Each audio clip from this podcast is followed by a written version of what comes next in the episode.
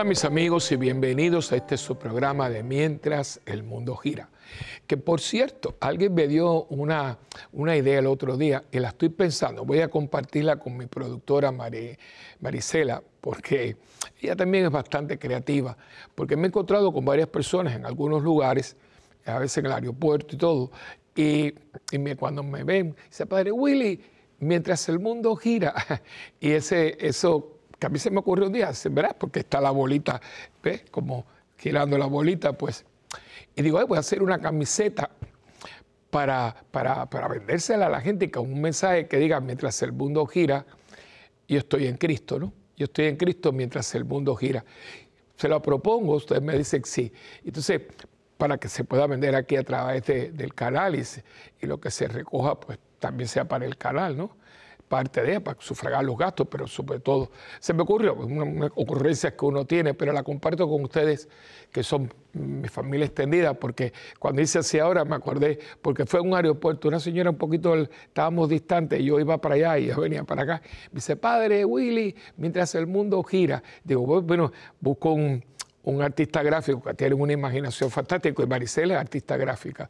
Y entonces se le así como, y sería, me parece, yo estoy en Cristo mientras el mundo gira.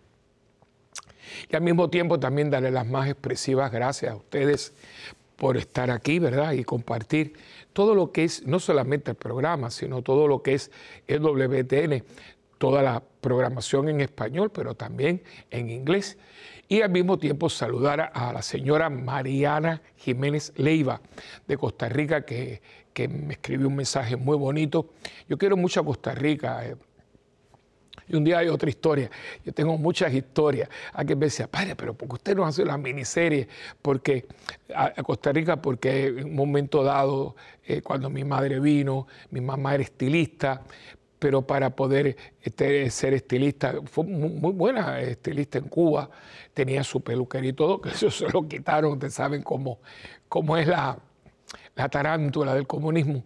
Y pues ella llegó y, y empezó a trabajar, pero no, no, podía, no podía tener, no, no, tenía la licencia. Y para tener la licencia había que tener la residencia.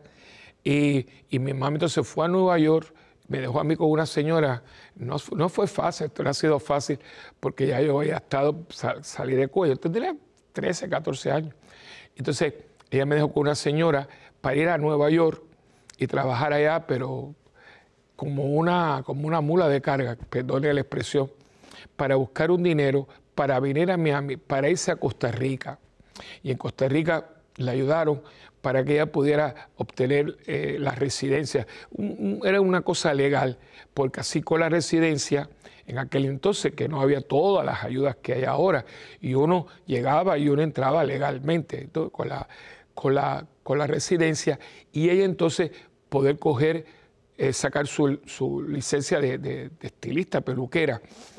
Y mami, es que yo vengo de, una, yo vengo de, unos padres tremendos, que Dios me los bendiga.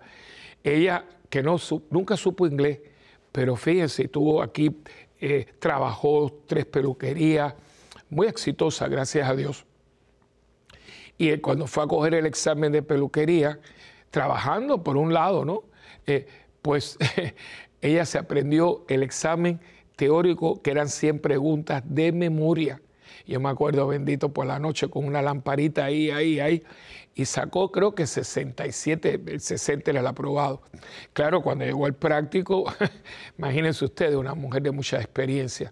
Y fue una gran mujer, mami. Al final de, sus años, eh, su casa, que ahora me las dejó a mí y mi hermana, es una pequeña urbanización muy bonita eh, allí en Miami cerrada, eh, y es muy linda esa urbanización, muy céntrica, porque está entre dos calles muy importantes en Miami, y el, que hizo, el que la hizo, la hizo para su mamá. Por lo tanto, es un lugar muy bonito, eh, es muy tranquilo y todo. Y hay muchas personas, era de la generación de mami. Y cuando yo estaba de vacaciones, eso no se me olvida. A veces, como uno va de vacaciones, duerme un poquito más. Y por la mañana me dejaba todo, decía, ella siempre me dijo mi príncipe, me decía, mi príncipe, voy a, fui a casa de fulano a recortarla, a pelarlo, a los viejitos, es que va a mirar una mujer de servicio y eso. Por eso uno, eh, la familia es muy importante, los padres, porque de ahí uno va cogiendo mucho, porque sí, yo tuve una vocación para, para tener hoy puesta esta camisa y este traje que tengo, pero si la vocación no encuentra un terreno fértil, es muy difícil, es muy difícil que se pueda desarrollar. Y esa es mi teoría. Es una teoría personal, que no es que no haya vocaciones.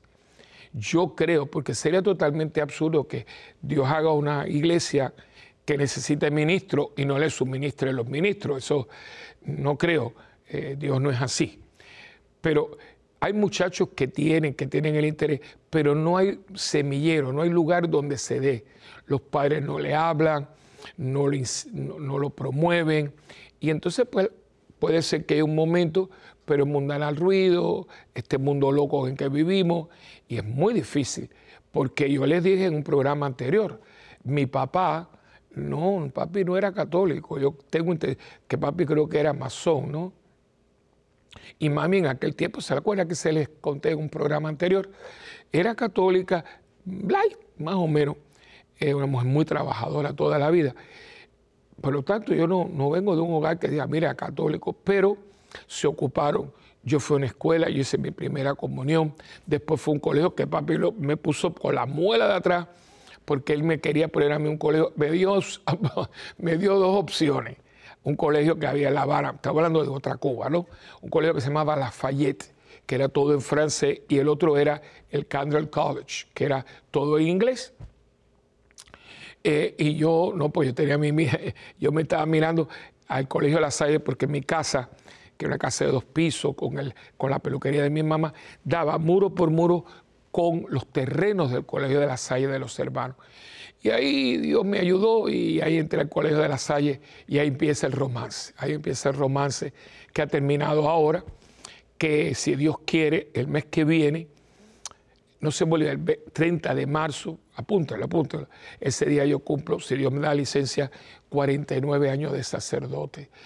Estoy pidiéndole que me deje celebrar los 50. Y si no es aquí, será en el cielo. Pero espero, porque fueron, ha sido un recorrido muy lindo. Y de ese recorrido ustedes son una parte muy importante. Así que esta hermanita que me manda saludos, pues ahora yo le mando mis saludos para ella, ¿no? Y para todos ustedes. Así que eh, contesto y dándole las gracias por, por poderme permitir entrar en sus hogares. Vamos ahora a comenzar, como siempre hacemos, con la oración al Espíritu Santo. En nombre del Padre, del Hijo y del Espíritu Santo. Amén. Hoy Espíritu, oh Espíritu Santo, amor del Padre y del Hijo. Inspírame siempre lo que debo pensar, lo que debo decir, cómo debo decirlo, lo que debo callar, lo que debo escribir, cómo debo actuar, lo que debo hacer para procurar tu gloria en bien de las almas y de mi propia santificación Espíritu Santo, ilumina mi entendimiento y fortifica mi voluntad. Dame agudeza para entender, capacidad para retener, método y facultad para aprender, sutileza para interpretar, gracia y eficacia para hablar. Dame acierto para empezar, dirección al progresar y perfección en el acabar. Amén. María, Madre del Buen Consejo, ruega por nosotros que así sea. En el nombre del Padre, del Hijo y del Espíritu Santo. Amén. Bueno, hoy, antes que nada, una felicitación a todos ustedes, porque hoy es el día del amor y la amistad. Le dicen el día de los enamorados, pero yo creo que casi todo el mundo ha ampliado un poquito más este concepto, ¿no? ¿Por qué? Porque hay que vender. y desgraciadamente este día todos los meses, fíjense que todos los meses hay algo para que el mundo del comercio nos pueda vender algo. Eh, en octubre era Halloween, que ya gracias a Dios está desapareciendo. En diciembre, por supuesto, las Navidades. En enero fue los Reyes Magos. Ahora viene eh, eh, el Día de los Enamorados, el día 14 de febrero, la amistad, todo el mundo regala. Qué rico, porque ahora sí, ahora todo el mundo se regala. De hecho, nosotros en la parroquia tenemos eh, una fiesta el día 11, que es una fiesta para, eh, tuvimos una fiesta de, de, la, más grande, de amor y la amistad con orquesta y todo. Nunca con bebidas alcohólicas. Yo jamás he permitido en la parroquia bebidas alcohólicas porque eh, desgraciadamente en Puerto Rico como parte de América Latina y Estados Unidos hay mucho alcoholismo, mucho alcoholismo. Y a veces la gente es alcohólica pero lo disimula mucho y yo no voy a permitir que una persona que no haya aceptado una realidad vaya a la parroquia y se esté sirviendo algún tipo de bebida que en sí misma, en sí misma no es mala, una copa de vino, una cerveza, para el que no tiene una adicción. Pero hay mucha gente que la tiene, no la acepta, entonces va allí y yo no, no quiero, porque conozco un caso de un compañero, esto hace muchos años, es todavía un hombre buenísimo, buenísimo, no es en Puerto Rico, es aquí en Estados Unidos, hispano. En la parroquia, eh, como todos nosotros siempre estamos pidiendo ayuda, porque una parroquia hoy en día, siempre, pero hoy en día es un lugar donde se eh, necesita mucho dinero. Y nosotros, la mayoría de los católicos, no tiene esa mentalidad de dar una porción. Eh, nosotros nunca hemos hablado del diezmo, que un día voy a hablar un poquito de eso, porque el diezmo es parte de un concepto eh, del Antiguo Testamento, de dar el, diezmo de todo lo que uno recibe. Pero en la Iglesia Católica el concepto se amplía. Eh, esto es un paréntesis, lo amplía porque no es el diezmo, sino dar de lo mucho que uno recibe, porque a veces la gente un 10% no es nada, con todo lo que recibe. Entonces yo puedo dar un 20, un 30. O sea, no es para que nosotros diéramos menos, sino diéramos mínimo 10, pero pudiéramos dar más. O sea, que era más generosidad. Y no solamente el dinero, era de tiempo, talento y tesoro. Pero cierro el paréntesis. Y entonces, pues, eh, nosotros muchas veces eh, las personas dan, dan un dólar. Hoy en día, claro, yo sé que ustedes tienen otra, moneda, pero eh, hoy, con día un dólar en, Estados Unidos ni Puerto Rico, un dólar, un dólar hoy en Puerto Rico sería el equivalente a 25 centavos hace tiempo. No hay nada que cueste dólar. Un dólar no cuesta nada. Entonces, claro, los sacerdotes tenemos que recurrir, porque imagínense ustedes, hay gente que te sigue dando un dólar en la colecta. La comunidad de nosotros es muy, muy generosa en general, pero una parroquia de suburbio no, es clase media para abajo. Eh, estamos ahí por la gracia de Dios, que Dios es el, que más, el que más eh, contribuye a la parroquia en todo sentido, en gracia y en bienes materiales. Pero también hay gente muy, muy generosa. Pero aparte de eso, hay mucho gasto. Cuando, y si son propiedades grandes, para Puerto Rico, Santa Bernardita es grande, es grande, una parroquia grande.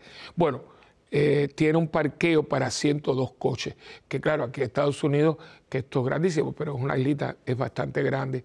Entonces, para mantener todo eso, hay mucha área verde, la capilla de oración perpetua está abierta 24 horas y la electricidad en Puerto Rico es escandalosamente cara.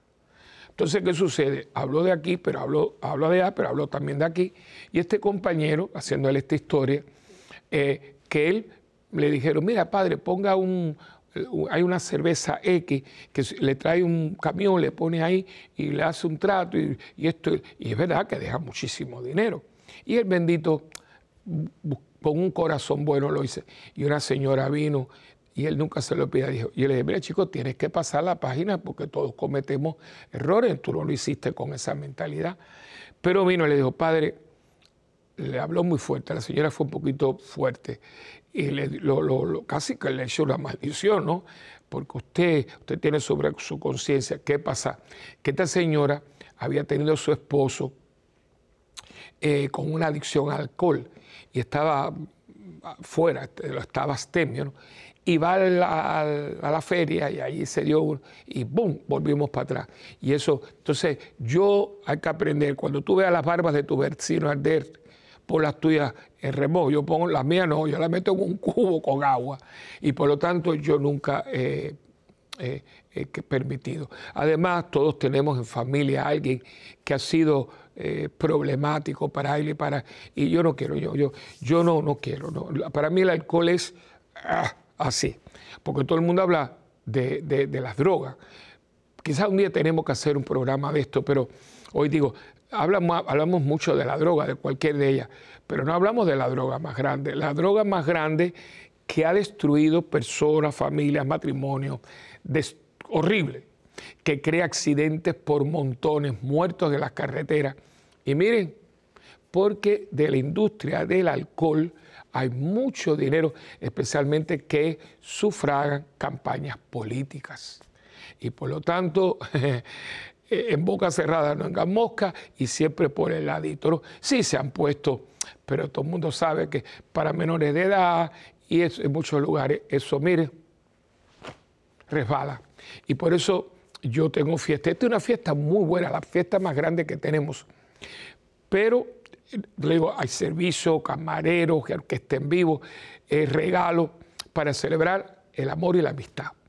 Y es un concepto muy lindo porque son uno, uno es la consecuencia del otro. Dios es amor, la esencia de Dios es el amor, y, el, y Dios es nuestro amigo. Somos amigos de Dios. Ya no los llamo siervos, sino amigos. ¿Ve? El amigo, somos amigos de Dios por el amor incondicional de Dios para con nosotros y de nosotros para Dios. Dicho esto, Cierro, felicidades para todos, que tengan un día muy lindo, lleno de amor y que usted tenga eh, eh, ese, eh, esa condición amorosa. Termino diciendo que, y le mando un cariño a ella, bueno, ella ya, es parte del grupo de mi mamá que están en el cielo, me imagino allí compartiendo, pero es un grupo de, de amigas de mi mamá y se llama Jenny, Jenny. Yo la conozco toda la vida, era como una madre para mí. Era una gran esteticista. De, claro, mi mamá la conoce porque el mundo de, todo lo que era la estética, el, aseo, todo lo que es la peluquería, todas esas cosas. Y ella era una de las mejores esteticistas que tenía mi Y era una mujer dulcísima. Bueno, toda mi casa, cuando había una fiesta, llama. ¿Y saben cómo todo el mundo le llamaba? Amorosa amorosa, porque a todo el mundo ella le decía, mira, amoroso, amorosa, y se le quedó de tal manera que yo, hace, que haga poco, pero yo el, decirle Jenny no me sale porque, de hecho uno habla de eso, no porque amorosa, se le quedó. O sea, lo que ella le decía a la gente se le va a quedar como nombre. Y todo el mundo, en Miami, la amorosa, la amorosa.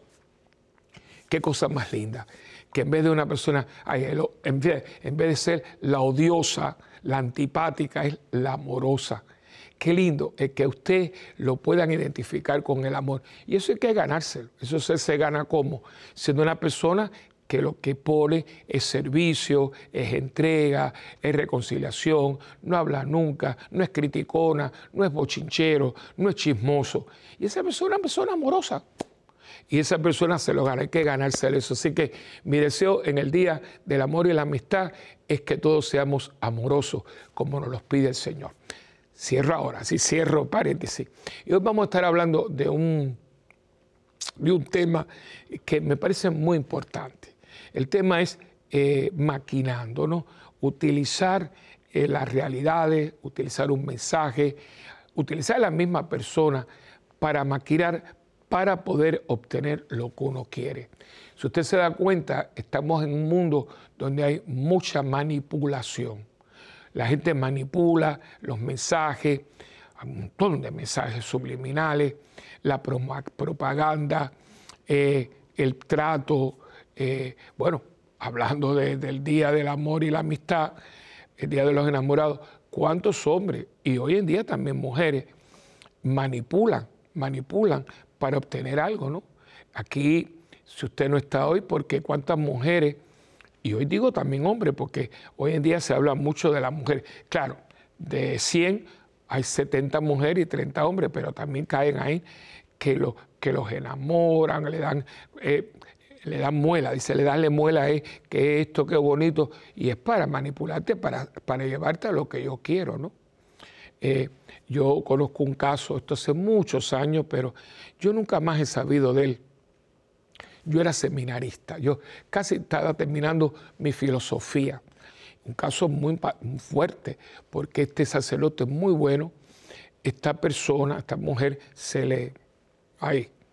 Y que iba, esto, y nosotros, por mucha calle que un cura tenga, por muy mundano que nosotros seamos, estamos en desventaja con el hombre de calle. El hombre que está en la calle, que tiene, como dicen algunos, ¿no? padre, yo tengo millaje, ¿no? Eh, toda esa dinámica. Nosotros, por mucho que querramos, porque precisamente los que tuvimos en el seminario muchos años, y una mujer que se sepa y esto y lo otro, nos envuelve, como el hombre lo hace con una mujer. Y empezó a darle y él se enamoró, se enamoró perdidamente de él, de ella. Y cuando él fue a, pobrecito, él fue a su obispo, mira, yo quiero, porque es un hombre muy serio, monseñor, yo me he enamorado, y el obispo, parece que el obispo, ¿verdad? Como padre que del sacerdote, los obispos, esto es otro paréntesis, hago muchos paréntesis porque hay que aclarar. Eh, cada uno de nosotros tiene su ministerio particular, somos sacerdotes en todo el sentido de la palabra. Somos sacerdotes de Dios, de Dios altísimo, como decía eh, el padre que nos dio el retiro hace unos, meses. Pero, eh, por ejemplo, el diácono. El diácono es el servidor de la parroquia, es el, porque su palabra, su nomenclatura, diácono significa servidor, eh, el servidor de la parroquia, la mano derecha del párroco, ¿no? Yo lo tengo con el señor, el diácono reverendo Ernesto Rivera, que es una gran ayuda. Ahora tenemos un joven, un hombre joven, porque ya es profesional en el mundo de la medicina, que se llama José García, que ya Dios lo ampare y lo proteja para diciembre del año que viene. Ya está, ya está, ya tuvo, ya le dieron la orden de lector y acolitado y ahora va a ser diácono con el favor de Dios, que va a ser de nosotros somos vamos a ser un equipo, ¿no? Si Dios así lo quiere. Por lo tanto, por lo menos está Ernesto, que va a ser su, su padrino, su padre, porque lleva muchos años. Va a ser algo muy bonito, tiene todas esas posibilidades. Y, pero el diácono es el servidor, la mano derecha del sacerdote, etc. Está el sacerdote, que es el pastor de la comunidad, y está el obispo. El obispo es el supervisor de la diócesis, la palabra episcopo, obispo significa supervisor, él es el que va a las parroquias, y sobre todo el padre de sus sacerdotes. Muy importante, muy importante que el obispo conozca a sus sacerdotes, que salga a comer con ellos. Yo puedo, creer quizás tenga, pero si el obispo organiza bien, el sus sacerdotes tienen que tener una primacía dentro de su ministerio episcopal. Tienen que tenerla. A veces no suceda porque tienen muchas cosas. Esto es muy privado, esto es muy opinión personal, pero yo creo que en el mundo súper, súper ocupado, porque yo he sido secretario de un cardenal y sé lo que es, ¿no? Pero yo creo, y el cardenal tenía eso, yo creo que yo, porque nosotros no estamos, los curas no estamos llamando al obispo para cualquier cosa. Yo creo que debe tener, eso es como un, hijo llamándote a ti por teléfono en un teléfono de emergencia. Tú, lo dejas todo. Bueno, es como la gente que, no es muy de médico y cosas así. Cuando esa persona te dice, ah, llévame al hospital, corra, porque esa gente no son de, de médicos y cuando te dice que vamos es porque se están muriendo. Y yo creo que el, el enlace, ese afectivo, espiritual del sacerdote con el obispo, tiene que ser, y ahí con todo respeto a los señores obispos, si el cura no va, Monseñor vaya a su cura. Búsquelo, porque al fin y al cabo esa diócesis funciona por tus curas, por tus sacerdotes, ¿no? Así que dicho esto, eh, este padre, digo, fue y fue al obispo, y el obispo era un hombre que conocía muy bien y le dio alternativas, pero ¿qué va? Él tenía endulzado el oído, lo habían, lo habían sazonado muy bien, lo habían manipulado muy bien. Y bueno, dijo, bueno, hijo, yo te ayudaré, lo que fuera. Y fue a donde estaba esta señorita. Y le dijo, mira, fui esto. Entonces le dijo, ¿qué? ¿Casarnos? ¿Tú estás loco? Y se quedó. Digo, no, mijo, ¿qué va? Yo había hecho una apuesta que yo te sacaba de cura. Ay, Dios mío, yo me erizo todavía y él estuvo muy mal, psiquiátricamente muy mal. hace muchos años, porque le digo, no es de mi generación, el manipuleo. Y eso hoy en día está a la orden porque nosotros no nos damos cuenta de cuán manipulados estamos. Y claro, esto se ve en todos los ambientes, ¿eh? porque aún con la palabra de Dios se puede manipular. Uf, cómo no, muchísimo. Por ejemplo, hay un, que ya vamos a hablar eso porque vamos a la pausa inmediatamente, eh, pero yo les voy a dejar ahí antes de irnos con una frase. Eh, dos, una, una es cuando Jesús le habla a los ricos, ¿no? que primero entrará un camello por el hueco de una aguja que un rico en el reino de los cielos. O sea, esa es una frase. Eh, y eh, la otra, a los pobres los, tendrás con, los tendrán con ustedes toda la vida. ¿no? Y tan una como la otra eh, se han manipulado mucho, muchísimo. esa del camello le han sacado, los de izquierda han sacado, pero ve que y no es verdad. Eh, igual que dichosos los pobres, pero se les olvida que son los pobres en el espíritu. Que no quiere decir que la pobreza y la riqueza tengan un tipo de batalla ¿no? en nosotros, porque la riqueza muchas veces nos, nos da una falsa seguridad. Pero que yo me pare aquí y yo empiece a tirar y a tirar y a tirar y a tirar. no, porque ¿de dónde usted sacó esto, no? Por eso que hay que tener mucho cuidado nosotros pastores, ¿verdad? Que a veces por razones no manipular la palabra, que a veces lo hacemos, o sea, porque tenemos una persona que entonces tratamos, porque no está bien, no, no está bien, hay que llamarse la atención. Y sobre todo porque vivimos en un mundo de una gigantesca manipulación para que nosotros tomemos como bueno lo que es malo, aceptemos lo que nunca podemos aceptar y sobre todo para que veamos que el pecado no es pecado. Y ahí lo voy a dejar porque cuando vengamos de la pausa lo vamos a ver clarísimo, clarísimo, clarísimo, porque la televisión hoy, hoy, por hoy, es un centro de manipulación. Y les voy a decir una historia cuando yo venga ahorita, porque tengo, porque este programa lo pensé viendo dos cosas en la televisión. Yo no veo mucha televisión, no tengo el tiempo, pero a veces por la noche, pues estoy muy tenso, pongo algo porque me quedo dormido viendo la televisión y las miniseries, cosas así. Pero yo me quedo frío, yo me quedo frío porque últimamente he visto algunas que digo yo, wow, que si usted no está seguro y está bien plantado, se lo llevan, se lo llevan porque están manipulando, están manipulando todo.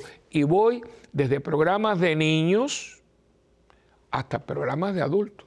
Aquí no hay piedad con nadie. Y si usted no está claro, se lo va a llevar la corriente del mundo y nos va alejando de Dios poquito a poco, poquito a poco, poquito a poco, que cuando usted venga a ver, usted dice, oye, pero ¿Cómo, es posible que yo esté viendo esto, eh, esté viendo esto correctamente?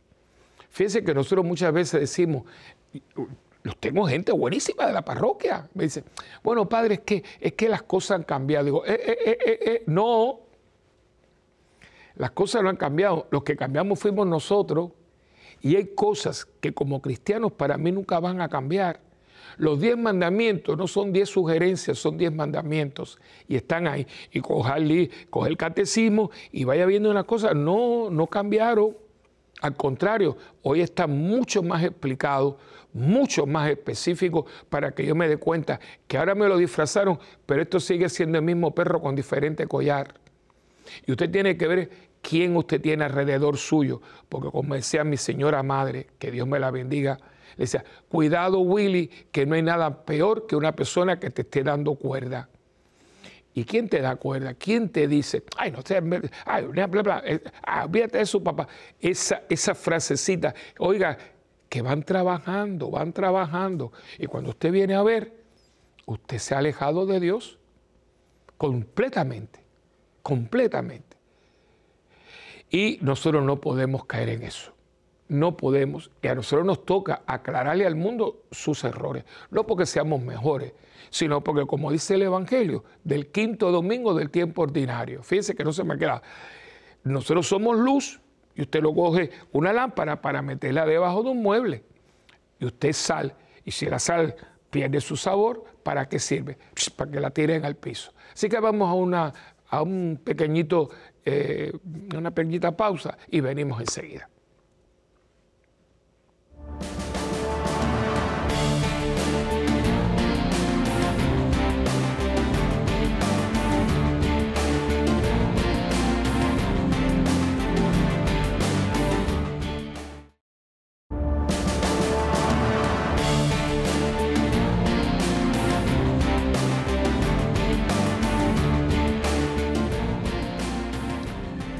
Bueno, aquí estamos con ustedes como siempre con la palabra de Dios, la palabra revelada, la palabra que es Cristo. Cristo es la palabra. Y esta es su palabra. Y Cristo está vivo, pues la palabra está viva, ¿no? Esta es la palabra de alguien que está vivo, que está en ti, que está en mí. Y esta palabra de Él, pues debe estar viva en nosotros. Por eso usted ve que uno besa la palabra, le da la reverencia, este es un libro sagrado. Eh, para todo cristiano este es un libro sagrado y es el libro más leído en el mundo todavía, todavía es el libro más leído en el mundo, es la Biblia. Y eh, hablando de esto de la manipulación, como las cosas, vamos a ir al capítulo 23, es un capítulo largo, pero yo voy a ir del 1 al 16, para que ustedes vean cómo Jesús, maestro, nos dice cómo se manipula. Después de esto, es decir, de Jesús está eh, enseñando y hablando, Jesús dijo a la gente y a sus discípulos, los maestros de la ley y los fariseos tienen la función de interpretar la ley de Moisés. O sea, eso es lo que ellos tienen que hacer, interpretarla, no cambiarla, no adaptarla, sino interpretar. Esto significa esto. Por lo tanto, obedézcanlo ustedes y hagan todo lo que les digan, pero no sigan su ejemplo porque ellos dicen una cosa y hacen otra. Fuerte, fuerte, fuerte. Yo esto lo hago, lo hago mío. Para mí yo cada vez, este es un capítulo que yo lo leo, no siempre todos los días, pero y me, y me, siento la cara caliente de bam, bim, bum, porque sí, yo no, yo se lo digo a la comunidad y se lo digo a ustedes, ¿eh? yo no vivo todo lo que yo predico, Dios me ampare decir ese, esa, esa mentira con mayúscula, no, yo estoy tratando, y eso sí, yo estoy tratando y echándole las ganas y, y, cuando el Señor me llame, Señor, yo estaba tratando de ver. Y Él lo sabe porque Él me conoce a mí mejor que lo que yo me conozco yo pero a veces no, a veces, eh, y por eso mi, mi examen de conciencia cuando yo termino en la noche, digo, Señor, por lo mucho bueno que tú hiciste en mí, porque lo bueno que hay en mí se hizo hoy, lo hizo Él en mí. Por lo malo que yo hice, perdóname, perdóname, porque hoy, hoy tú no apareciste por ningún lado. Y mañana ayúdame a ser más tú. Eh, porque como Pablo, si Pablo Pablo, Pablo de Tarso, si dijo que él no hacía el bien que quería hacer y se hallaba haciendo el mal que no quería hacerlo, imagínense qué queda para nosotros.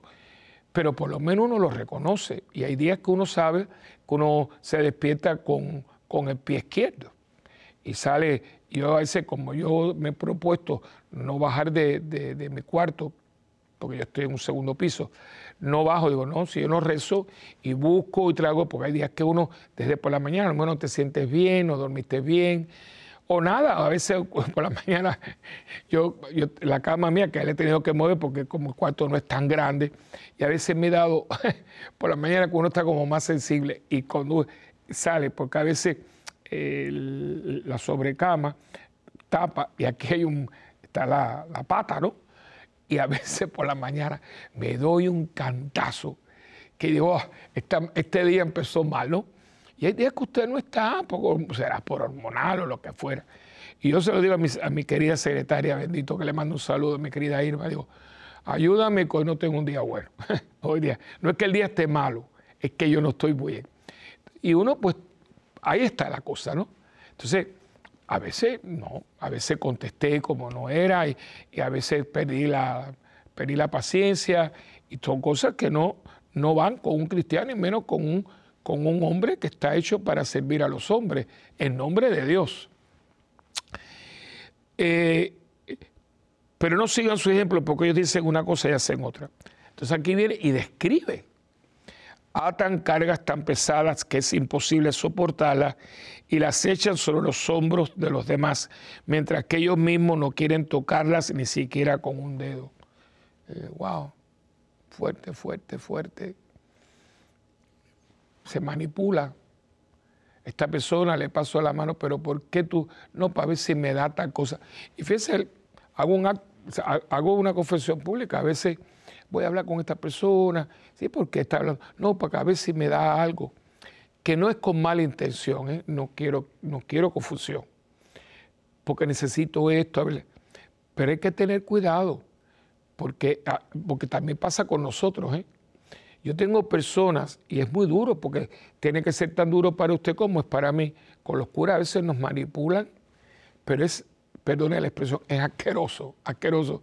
Ay, venga, y esto y lo otro, para que tú los cases, porque quieren que tú celebres la boda, porque todo el mundo esto lo otro. Tú los casas y después no los ves más. Y no te llaman ni para decirte hola, para que le bautice un niño, para que le ayudes en esto. ¿Y después qué? Yo aquí, porque a veces hablan de los curas y contienen toda la razón, nosotros no somos perfectos, pero acuérdense que esta, esta avenida tiene dos vías, una para allá y otra para acá, ¿eh? y que a usted no le gusta que le hagamos nosotros eso, pero a veces ustedes nos los hacen a nosotros. Porque la manipulación, venga de donde venga, es mala. Si la hace el clero o si la hace los laicos, no debe haber manipulación entre nosotros. Eh, todo lo hacen para, para, para, que la gente los vea. Eh, les gusta llevar en la frente y en los brazos porciones de las escrituras escritas en anchas tiras y ponerse ropa con grandes bolas. Este, ese era el traje de los fariseos, ¿no? Quieren tener los mejores lugares en las comidas y los asientos de honor en las sinagogas y desean que la gente los salude con todo respeto en la calle y que les llame maestros. Pero ustedes no deben pretender que la gente les llame maestro, porque todos ustedes son hermanos y tienen solamente un maestro con mayúscula. Y no llamen ustedes padre a nadie en la tierra, porque tienen solamente un padre con mayúscula, el que está en el cielo. Ni deben pretender que los llamen jefes, porque Cristo es su único jefe. El más grande entre ustedes debe servir a los demás, porque el que a sí mismo se engrandece será humillado y el que se humilla será engrandecido. Y ahora vienen palabras muy duras, muy duras. Hay de ustedes, maestros de la ley y fariseos, hipócritas, que cierran la puerta del reino de Dios para que otros no entren. Y ni ustedes mismos entran y dejan entrar a los que quieren hacerlo. Hay de ustedes, maestros de la ley y fariseos hipócritas, que recorren tierra y mar para ganar un adepto y cuando lo han logrado hacen de él una persona dos veces más merecedora del infierno que ustedes mismos. Hay de ustedes guías ciegos que dicen, quien hace una promesa jurando por el templo no se compromete a nada, pero si jura por el oro del templo, entonces sí, se, sí queda comprometido prometido, tontos y ciegos, ¿qué es más importante, el oro o el templo por cuya causa el oro queda consagrado? Y así, así sigue, es un texto bastante, es un capítulo, capítulo 23 completo, ¿no? Y es un capítulo que, que fuerte, que fuerte. Y termina, voy a faltarme un pedazo, en el, en el versículo 37 dice, Jerusalén, Jerusalén, que matas a los profetas y apedreas a los mensajeros que Dios te envía. ¿Cuántas veces quise juntar a tus hijos como la gallina junta sus pollitos bajo las alas, pero no quisiste? Pues miren, el hogar de ustedes va a quedar abandonado y les digo que a partir de este momento no volverán a verme hasta que digan, bendito el que viene en nombre del Señor. Palabra de Dios. Y ustedes ven, ¿verdad? Este es un texto muy duro, pero es que, hermano, la manipulación es un cáncer. Y yo lo digo, ¿verdad? Yo, yo pido perdón si yo lo he hecho, ¿no? que quizás a veces por algo uno puede decir algo, porque vamos a hacer una aclaración, que usted diga algo como sacerdote, como pastor, eh, como padre espiritual, que alguien se sienta por lo que usted dijo, porque usted está haciendo un planteamiento doctrinal o moral, no, eso no es manipular, ¿eh? eso es una denuncia. Y el, y el Evangelio está hecho para anunciar y denunciar. No confundamos. La manipulación es cuando usted no lo dice claro. O sea, por ejemplo, si yo digo que el estar en el templo hay que estar bien vestido, no lujoso, no con el, pero con pudor y recato. Eso no es que yo esté manipulando a nadie, yo lo estoy diciendo. Es como le digo a la gente, el otro día yo le hablaba porque la, eh, gente habla, pero como yo vivo en una isla que es un lugar muy caluroso, eh, pues especialmente en los meses ya después, todavía estamos en un tiempo riquísimo, yo quiero que no se acabe, que porque aquí ya no hay frío, pero en este tiempo como llueve mucho, cuando ustedes ven que hay olas de frío y cosas aquí en Estados Unidos, acuérdense que eso va bajando, toca Cuba, República Dominicana, nos llega a nosotros con mucha lluvia. Y por la noche refresca. Yo últimamente me he puesto el, chalequito porque se siente, puede, puede usar una camisa de mangala y no suda, porque ya después de, eh, por ahí, por abril, empieza un calor que nos llegamos en verano a 104 ¿no? de Fahrenheit, ¿no? Eh, y claro, y esto, pues hay mucha gente, ahora yo me río porque hay muchos turistas y ellos para nosotros que el agua es fría, ellos están, es un canadiense o una persona que venga de Polonia o algo así, que vienen muchos turistas y para ellos el agua, el agua es caliente, para nosotros es fría. Entonces, ¿qué sucede? Que la gente viene en chancleta y viene en chores y no, no. Eso para la playa, eso para, para usted cuando está en un resort, pero no para la casa de Dios. Y usted se va a viajar llévese uno, unos pantalones, unos jeans, unos pantalones de mezclilla, pero no. Entonces, si yo estoy en el, en no de mala gana, ni, ni faltándole respeto a nadie, pero decirle, señores, esta es la casa de Dios. Yo el uno de estos domingos hablé, ¿no? Y hablé para todos el corto, porque nosotros hemos perdido el sentido de lo sagrado. Y yo cuando uno dice, mira, el padre es muy conservador. No, yo no soy conservador.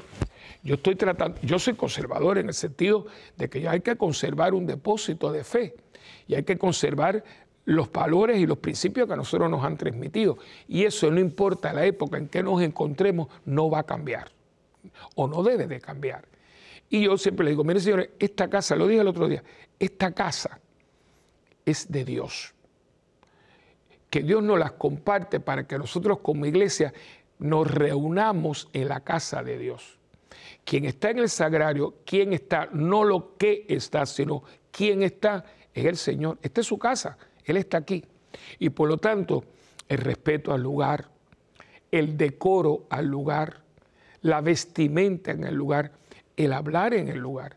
Y estaba haciendo un llamado que también lo hago porque yo creo y yo lo he visto en muchos lugares que las iglesias es un hableteo y un hableteo. Y yo le digo, Usted no va a la iglesia a hablar con fulano y hablar y cosas totalmente triviales, porque si usted habla por cerca de mí dice, mira, en la misa de hoy pon en oración a fulano. No, bla, bla, bla, oiga, y la gente que está en la capilla del Santísimo tratando de orar, es una falta de respeto, porque yo voy a la iglesia a hablar con Dios, a escuchar a Dios. Y fuera tenemos el merendero, los patios, el jardín, bueno, ¿por qué no usamos eso? Entonces el otro día yo estaba, y yo no estaba manipulando a nadie, yo fui muy claro. Este, le digo, porque miren, y ahora vengo, digo, pues miren, para una misa, si vamos a ir al núcleo, a lo, como dice que España, al meollo, yo puedo subir en el altar en short, en bermuda, con chancleta, con una camiseta de esa de tanto muchos jeroglíficos, con una gorra virada al lado, y pongo un vasito de foam con vino y busco un pedazo de pan, que es un plato ahí de, cartón, y yo celebro, y la, la consagración es válida. Yo no estoy inventando nada. Y tengo los elementos que son pan y vino. Y yo pregunto, ¿es igual a que yo me ponga los ornamentos, que yo entre con reverencia, que utilice el, el rito que la iglesia me ofrece? Es igual, es igual. Es igual que usted tenga una boda que la, que la novia llegue en chancleta, con unos, unos pantalones mezclilla todo roto, el otro venga con un, recorte de eso de naranja, verde, amarillo, ¿entiende? Y que venga con unos tenis y venga y que el coro esté cantando un rapeo. ¿Usted le gusta esa boda? Y que, y que las damas vengan cada una eh, eh, rapeando, rapeando. ¿Usted tiene esa boda? ¿Verdad que no? No, no, todo el mundo va de etiqueta, algunos se ponen unos zapatos que hace años que no se ponen, las damas, todo el mundo, eh, algunas se ponen la famosa faja colombiana para lucir un poquito más, más finita, los trajes de no sé cuántos. ¿Y por qué? ¿Y por qué para esto aquí la iglesia no? Ah, no, pero es que ir a la iglesia con lujo. Yo no he dicho eso jamás. De hecho, la gente más fina y más eh, decorosa que va a la iglesia se encuentra a veces en el campo. Porque en Puerto Rico, como en todas las Antillas y muchos de sus países, la gente que no tenía mucho dinero iba con los zapatos en la mano, pero cuando llegaba a la iglesia se, se limpiaba con una toallita, los pies se ponían una media y se ponían el zapato, porque se ponían los zapatos para ir a la iglesia. Entonces, si uno está hablando del decoro, eso no es manipulación, eso es hablar y señalar lo que está mal. La, manipulación es tomar algo y entonces utilizarlo para fines personales. Y eso se ve en las relaciones interpersonales. Por ejemplo, cuando yo tengo un contrato y yo quiero amasar aquello, ah, lo invito y la cuestión. Y muchas veces me está invitando porque quiere que yo firme el contrato. Eso es manipular y sobre todo le hablé en relaciones interpersonales. Yo quiero algo de ti. Y me acerco y, me, hago, me hago que soy tu amigo. Y cuando yo te saqué todo, si te veo, no te conozco. Y nosotros hemos sufrido de esto. Tenemos personas que llegaron a la parroquia y, esto es muy fuerte, pero se hicieron en la parroquia, no eran. Y, ahora ya tienen títulos, tienen esto nunca más. Pero ¿qué voy a esperar yo que no hago nada en el sentido de que yo no soy nadie cuando lo hacemos con Dios? Porque yo lo dije en un programa. Cuando yo hablé de Lourdes, ¿se acuerdan? De la gente que se curó, pero nunca ha venido a dar gracias. ¿Por qué? Porque yo creo que aquí atrás lo que tienen es yo me lo merezco y por qué no a mí. no, pero espérate un momento, pero ¿por qué?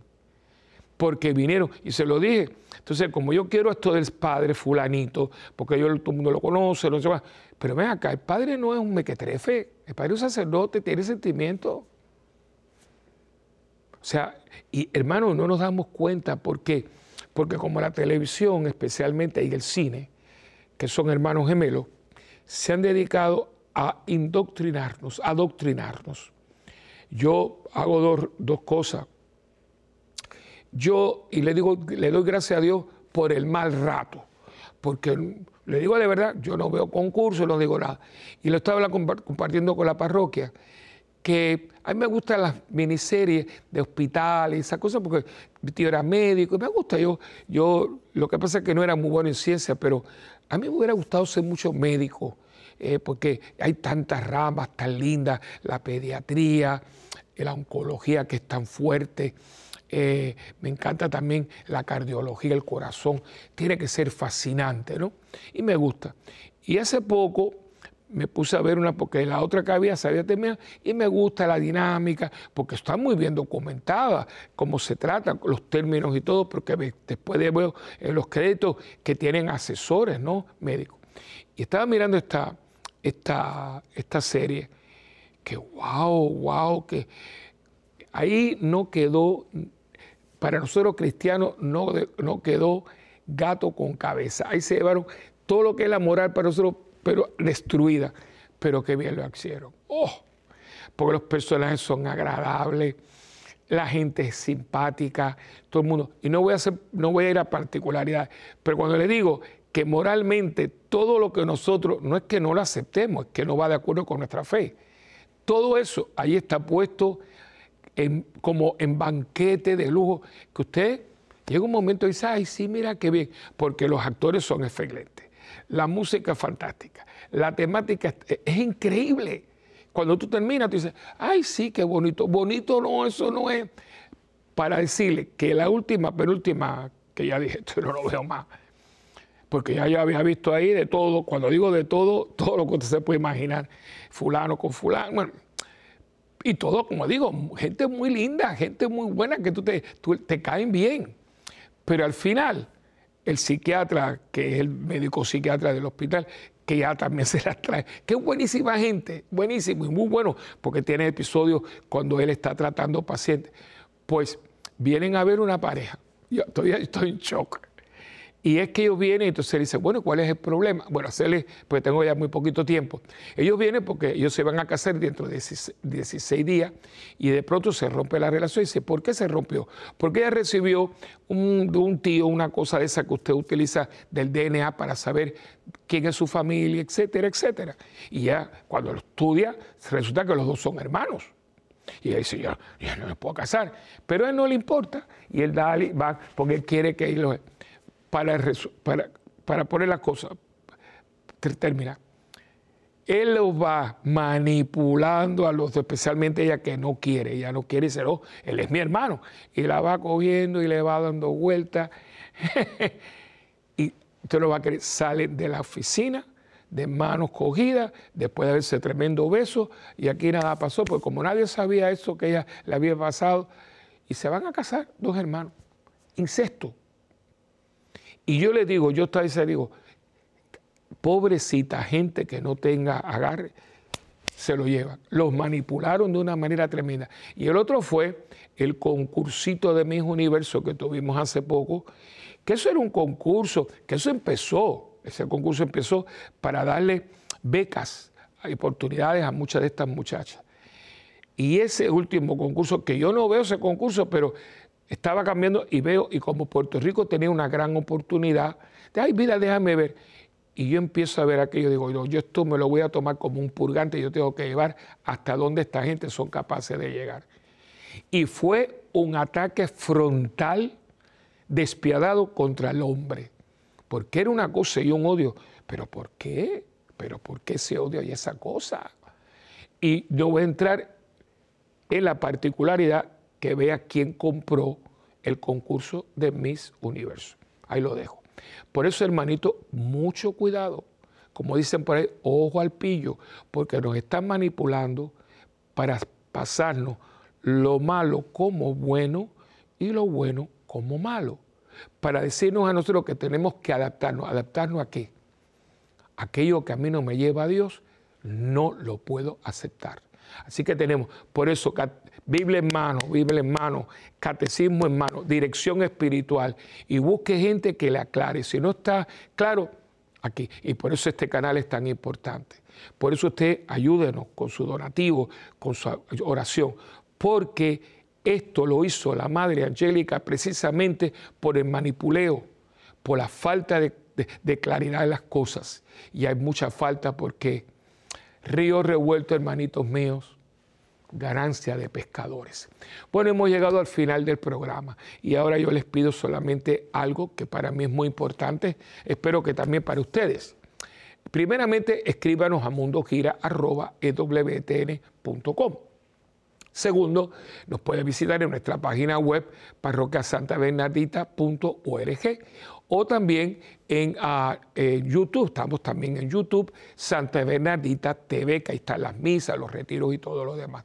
Y la parroquia puede llamarnos al 787-762-0375. Acuérdense, a veces usted ya me llama, yo estoy solo en la parroquia y tengo muchas cosas que a veces no me va a ver, ¿no?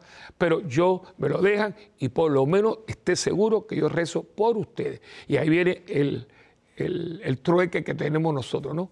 Yo rezo por ustedes, seguro. en la capilla de adoración perpetua, siempre están allí. Yo espero y sé que lo hacen. Oren por mí y juntos por el mundo. Que Dios me los bendiga en el nombre del Padre y del Hijo y del Espíritu Santo. Amén. Y hasta la próxima en este tu programa de Mientras el mundo gira.